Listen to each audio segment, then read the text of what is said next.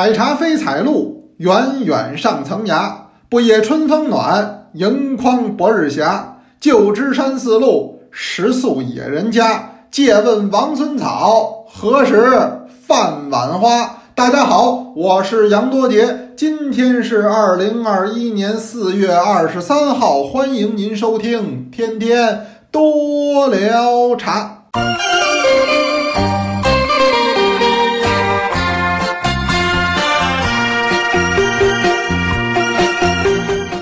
才我背的这首诗，哪位您听着还耳熟呢？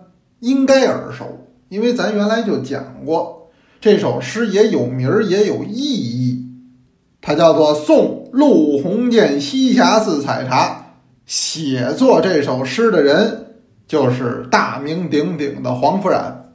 黄甫冉、黄甫曾这是哥俩，他们两个在唐代呢，呃，应该说是耀眼的双子座。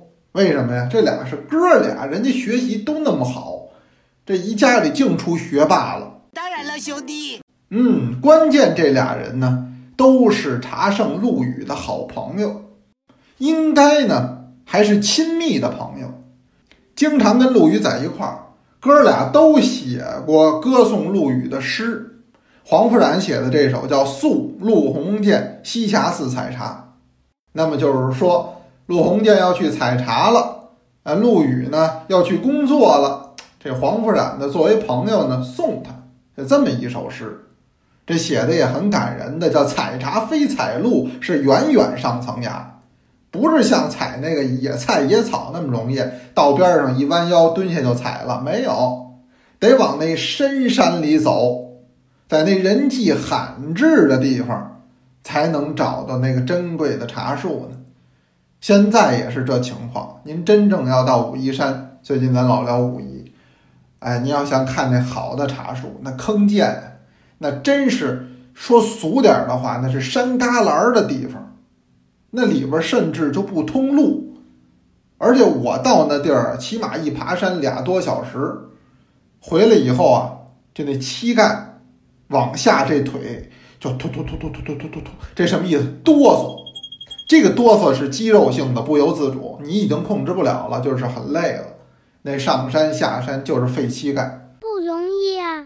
可是我到那地儿呢，人家还告诉我，哎，我爷爷当时就在这儿种茶，甚至你看边上呢还有三间破房，还有点宅基地，你看没有？那都是当年我们家人就在这儿住。哎呦，我就觉得太苦了。打那儿要真说到。甭说大城市，就到镇上，没俩仨小时您都到不了。所以每当我到茶区的时候，我都想起我今天读这茶诗：“采茶非采露，是远远上层呀，很不容易的。”陆羽这个人值得我们崇敬，也在这个地方。他不是空作书斋，他呢还是理论结合实际。这个在文人当中太少了，所以我多次在各种场合表露我自己，我说我崇拜陆羽。那么，因为崇拜陆羽呢，我也把陆羽呢用在了各个地方。您比如说，咱们做茶器具，翻过来，您看下边这有款儿啊，哎，我写的都是“鸿渐”二字，“鸿渐”是陆羽的字，所以我都叫鸿渐杯，叫鸿渐壶，没有别的，就是为了纪念他老人家，表示我们对他的这个崇敬之情。原来我还刻了一方章，就叫“鸿渐门人”。线下活动的时候，您还盖过这张。同时，我们每年还要坚持出一套茶人服，嗯，这已经是第三年了。今年的新款茶人服，二零二一年的也已经上线了，很多同学都订了。这形象还是我们做了一个卡通化的陆羽。要是新同学，您您找图片去看；老同学不用了，因为那个形象深入人心了。啊，很诙谐、很幽默的那么一个陆羽老先生的形象，我想打破那种正襟危坐的状态，看着老是仙风道骨的。哎，这跟我研究了半天，我理解那个陆羽有偏差。哎，我把他那卡通化、诙谐幽默化，让人人看着他都喜欢。你要觉得可爱，你要觉得乖巧，哎，我觉得这目的就达到了。丑乖丑乖的，要的就是这效果。呃，他老人家不应该是高高在上，离我们那么远，他应该就在我们的生活当中。哎，他就是今天还在世，也应该能跟我们大伙儿聊得到一块儿，因为咱们都是爱茶之人。何况他还是这么接地气的一个人，所以我设计这形象，在每年的茶人符上都有一个展现，所以我才说，我说咱这叫茶人符，那上面真有一茶人，就是陆羽。哪位是茶人都有争议，那陆羽是茶人总没有争议了吧？而且他可是第一茶人呢。而且今年这个呢是茶人配茶师，还在这个卢仝走笔谢孟建议寄新茶这里边找了这个词句，所以今年这是两款茶人符，一个呢是黑底儿白字儿写破孤闷，一个是白底儿黑字儿写清风生。一个呢透着那么酷，一个呢透着那么爽，嗯，所以有同学说这俩我选哪个呢？您甭选，您不好选，这我都难选。这两天很多同学都在定，也有同学来问我说：“杨老师，您看我这选大还是选小？”这我倒有点发言权。我个人认为，夏天穿的衣服，尤其是这种咱们就说短袖，那么这个买大不买小。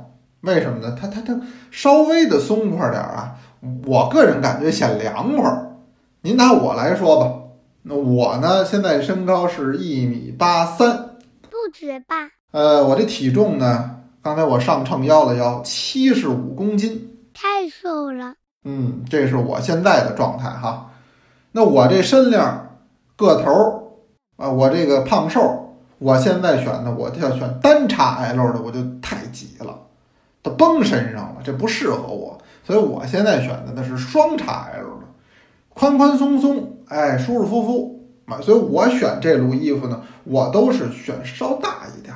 当然这东西人各有志啊。我听说有的女同学还准备选三叉 L 的呢啊，啊，这还有个名词儿叫男友款啊，就是穿就穿这么一个，一看就不是自己大小的衣服，显酷。后来他这么说完了以后，我看好多明星都这么穿。那咱就不懂了啊！我这只能给您提我的建议，就是这衣服呢稍大一点儿啊，它凉凉快快的没毛病啊，这都没事儿。您呢抓紧时间去选也就可以了，因为咱们这每年呢就一次。也有同学在问，说我加入多聊茶呀是今年的事儿，或者是去年呀八九月份的事儿，我就没赶上前两套的这个茶人服，还能赶上吗？那就赶不上了，因为咱们这每年是一套。每年这个呢都是限量啊，而这第二年呢就完全是新的一套了，就没有再做。说搁个十年八年以后，咱们流行一点的词汇叫复刻，那可能会有，但是近些年可能还不会有。这我也先跟您强调一下。这是说陆羽想到的这个茶人符。为什么今儿又说起陆羽来了呢？没办法，陆羽写《茶经》，这叫天下第一茶书。第一个以茶著书的人就是陆羽，之前没有。中国人喝茶两千多年了，嗯，起码公元前就开始喝。您像这公元后，这都两千多年了，是吧？您再把公元前那加在一块儿，那年头很长了。但是想起来，专门给茶写一本书的，是打陆羽老先生这儿开始的，所以他伟大。可是这书这东西，它就不一样了。为什么呢？它是一个很神圣的东西，在我的心中是如此，我相信在大家的心中也是一样。那既然是书，它就可以承载，承载什么？承载历代的智慧。陆羽写这本书也不是都他自己的东西，他也要把截止到唐代中期以前人们对于茶的这个基本认识都记录在上面，是吧？你看那七知识。里边讲了很多有意思的事儿，那这是什么呀？这它就是它的承载，以什么的形式？以书的形式。如果没有《茶经》，我跟您说，那可能七知事里边记载的好多的文献掌故，包括我那会儿给您聊灵异故事啊，那《茶经》里边还有灵异故事吗？有，不止一条两条。这您回头您找地儿听去，我那《茶经》都有课。这很多人都熟，也听过，这些事儿都是叫散见于其他的文献。陆羽把他们都收集起来，按照一定的逻辑线索进行了编排。形成了一本书，这是《茶经》，所以《茶经》是第一茶书。嗯，它对中国的茶文化乃至世界的茶叶发展都产生了开天辟地的作用，就靠这一本书嘛。对了，您别小瞧书籍的力量。哇哦，比个赞！为什么今天谈这个日子特殊？刚才我报了四月二十三，这什么日子？这叫世界读书日。当然了，读书这个事儿，那不应该规范在哪一天，应该说是天天读。对于很多多聊茶的同学来说，读书就像吃饭、像喝茶一样的日常，大家都有阅读的习惯。这起码是我这么多年和我们这么多同学接触下来，咱们交往下来我的这个感受。就多聊茶同学非常的好学，而且热爱阅读，信奉四个大字叫开卷有益。这是咱们多聊茶，那不见得说我一定读专业书，或者说我一定读多么艰涩的书，不是。读小说怎么了？也很好啊。那《红楼梦》不是小说吗？《三国演义》不是小说吗？那您说读那能有坏处吗？它好的，当然也有读散文的、读诗歌的，呃，读茶学相关的著作的。那这就根据个人的喜好爱好了。所以这叫开卷有益。咱们同学都是如是。也正因如此，咱们今年开始，我给大家有了一个叫不定期荐书的活动，推荐书。我看的好的书呢，我也想给您推荐。那今天是四二三，按说应该推荐一本，我也这么想。那这世界读书日嘛，我推荐一本什么书呢？想来想去，我说我要推荐一本与书相关的书。嗯，说什么叫与书相关的书啊？哎，对了，今天我推荐这本书啊，在这个多聊茶的公众号啊，他也推了一个文章。我今儿在这儿天天多聊茶，我也给您聊。什么书呢？这书叫《播种人》，小副标题叫《平成时代编辑实录》。这是一个什么人写的呢？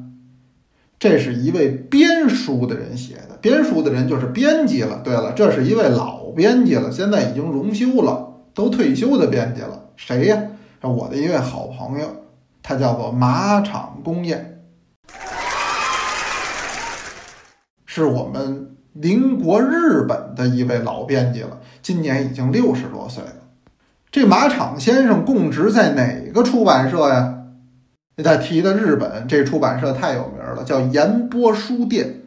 这岩波书店是怎么个意思呢？或者说，它这概念上我们还没有。我这么给您说，您就明白了。岩波书店相当于中国的什么呢？相当于中国的中华书局。或者是商务印书馆，我这么说您就明白了。第一个历史悠久，第二个严肃认真。岩波书店基本上是负责日本专业领域内的学术书籍的出版，这是岩波书店它的一个专长专项，也是百年老店了啊！这是一家有百年历史的出版社。那这本书的作者马场公彦先生在这岩波书店供职数十年啊，最后他是以总编辑哎来荣休，所以这本书呢，实际是一本讲作书的书。就这书到底是怎么编的，编了什么有意思的书，中日编书之间又有什么样的差别，是这么一本书。所以我说今儿我给您推荐这本书不算轻松，但很有趣。您相信我说的这个？怎么叫不算轻松呢？因为它有专业性质。但是您说怎么叫有趣呢？因为这里边讲的事儿啊，其实跟我们关系很近。你比如说，他讲这日本漫画的出版，这多有意思！您光看漫画，您知道这漫画还分少年漫画和少女漫画？哪里？这可不一样啊！要有什么区别？您您看他的书，哎，他对这方面研究很深。他见我第一面，我们俩聊了半天，这个共同的话题是什么呢？就是《铁臂阿童木》啊。我说您也看《铁臂阿童木》啊？他说那怎么不看？我小时候最喜欢了。后来他跟我说，我才知道这《铁臂阿童木》啊，六三年就在日本上映了。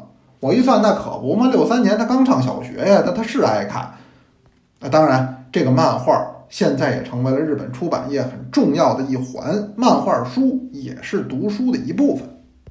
后边他又讲这文库本，其实今天我也想讲这个，给大家一块儿聊啊，这是一个有意思的事儿。什么叫文库本呢？今儿也普及这冷知识，这对于咱们来讲有点冷。这文库本就是一种特殊的图书开本。咱们今天这开本呢，什么 A 四啊、B 五啊，啊，就基本是比较多的。那么它这文库本是什么开本呢？我一说您就知道，A 六，A 六很小啊，长是一百四十八厘米，宽是一百零五厘米，是个标准开本儿。一百四十八厘米，就说这书不到十五厘米，就跟咱现在智能手机这个大小是差不多的。宽是一百零五厘米，比这智能手机呢可能稍宽一点儿。哎，您拿这做比方就可以了。这鲁书都很薄，一般都不厚，所以可以认为是小书。但是呢，呃，麻雀虽小，五脏俱全。这文库本中国少，日本多。日本您要到大街上看，好多卖那小书的。我第一次去呢是什么时候啊？十多年前了，奥运会之后，我到日本。呃，我第一次去日本，我特露怯。遇到凡事不要慌，因为我一去我就跟人打听，我说日本那个卖旧书的神保町怎么走啊？我就慕名而去嘛。我好看书，我人说那一条街都是旧书店，特向往，我就奔那儿去了。到那儿一看，哟，气氛真浓，很多家都开着店，打着招呼啊，这个书店那个书店，人家门口就摆着好多书，那意思呢，肯定你摆在外边的就是促销的吧，便宜。那会儿咱也没什么钱，我就对这感兴趣，就是买那打折的便宜的，我就啊。挺远的，我就看见门有一个门口摆着一大溜，哎呦，我就跑过去了。我跑过去，我看一眼呢，我都没拿起来。为什么呢？我一看都是那这小册子。嗨，我说感情是卖小人书的呀。我以为呢是卖咱们小时候看那小人书呢，那开本跟那真差不多。我一看，那我不看这个呀，我就过去了。后来人家当地人告诉我说：“您这外行了，人那不叫小人书，人那也不是画，人那纯字儿。”人那是文库本哦，打这儿我才知道叫文库本。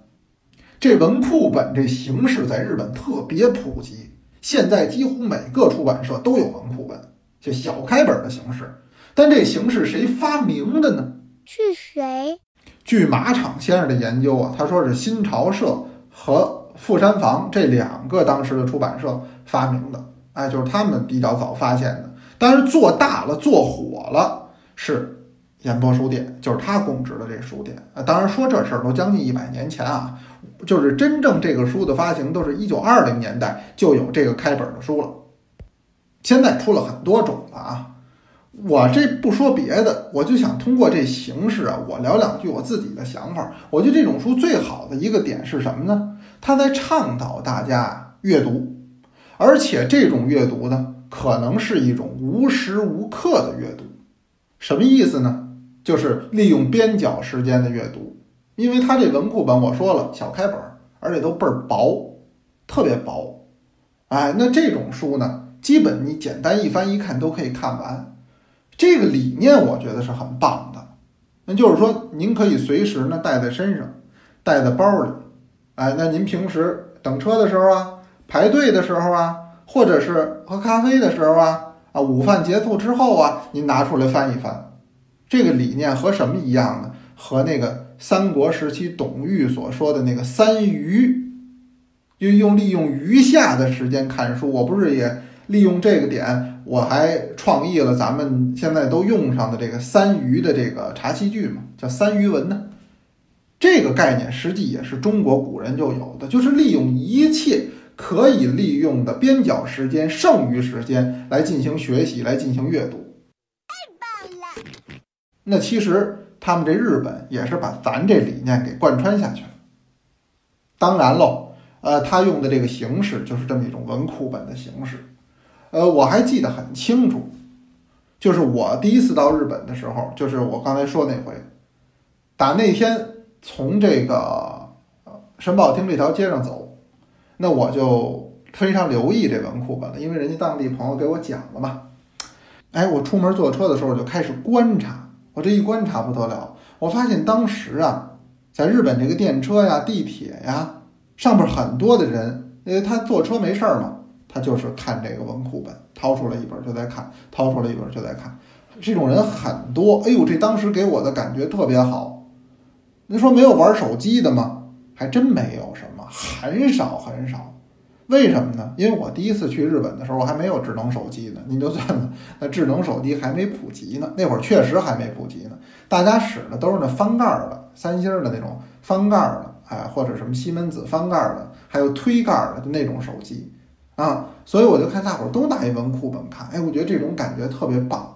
因为这个是我的一个习惯，就是我旅行的时候或者出远门的时候，到今天为止，坐飞机、坐动车，我有带一本书的习惯。到现在为止还有啊，就是出门只要是说坐车了，长途的，呃，汽车不行，看着就晕了。但是高铁、动车啊、飞机，我都有这个习惯。就打这个机场和火车站等候的时候，那就可以看。那这个登机了，或者说登车了，还有很长的时间也可以看。哎，这是我的一个习惯。我今天啊，就这也跟您聊一互动话题，说您呢，咱们今儿是世界读书日，咱们就聊书的事儿。您出差出门坐飞机或者说坐火车的时候，您有没有带一本书的习惯？哎，您有没有这个习惯？您留言也跟我说。所以当时我觉得这文库本的形式特别好，就是很多人都在阅读。过了几年之后，那有一次我又到日本，这话说的就比较晚了，大概是一五年或者一六年的时候，我到日本。呃，哎，我一看这个电车上。看书的人变少了，看书的人变少了。那么这两年我再去呢，就前疫情之前我再去，我发现几乎就没有再拿着文库本看书的。为什么呢？那原因很简单，就是智能手机的推广越来越好。说光智能手机推广好啊还不行，它网络还得跟得上。现在大伙儿即使在这些高速运行的电车上，或者说地下运行的地铁里。也能有信号，那我跟您说，有同志说，哎呦，这日本人爱阅读，哎，日本人比咱中国人怎么强怎么强？我跟您说，那他是不了解情况。现在您到日本看，他也玩手机。